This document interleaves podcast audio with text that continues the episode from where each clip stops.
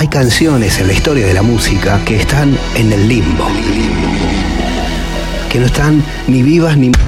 No, perdón, están en otra dimensión. Se los denomina track oculto o pista oculta. Un track oculto es una canción que empieza cuando parece que el disco terminó y es claramente distinta al resto. Pero antes de hablar de ellas, podríamos citar un disco de Café Tacuba cuyo título es El objeto antes llamado disco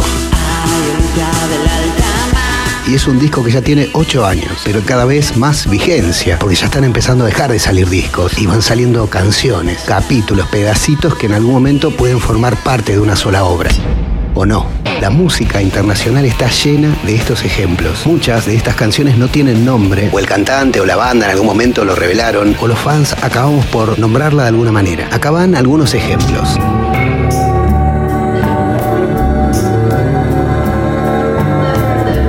I'm scared to say I love you.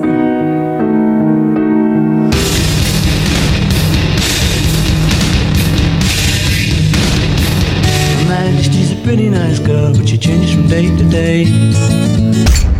Pero, ¿y qué pasa en el rock argentino? El primero del que se tiene registro es ni más ni menos que de Los Redondos. Cuando terminaba el disco Gulp del año 1985, específicamente la canción Criminal Mambo, unos pocos segundos después empezaba a sonar esto.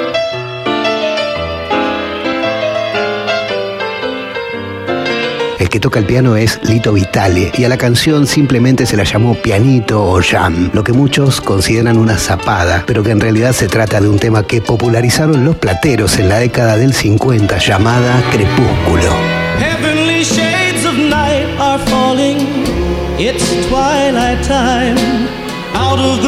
Y uno de los más lindos se escucha cuando termina el disco Rey Sol de Fito Páez. Nadie sabe qué hay en tu corazón. Eso es imposible saberlo, amor. Yo soy. La canción se llama 13. Bueno, en realidad no sabemos cómo se llama. Todo al 13 y al millón. De gracias por haberme entregado. ¿Hay otros? Sí, claro que hay otros. ¿Dónde están? Bueno, no sé, pero es una buena excusa para escuchar los discos hasta el final. Sabe qué hay en tu corazón.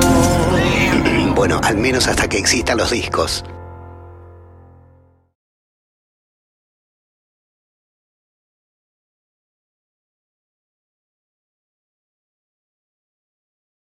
A ver, no, boludo, me encanta hacer los videos, pero cada uno me lleva como nueve horas. ¿Entendés? Es tipo, wow, too much.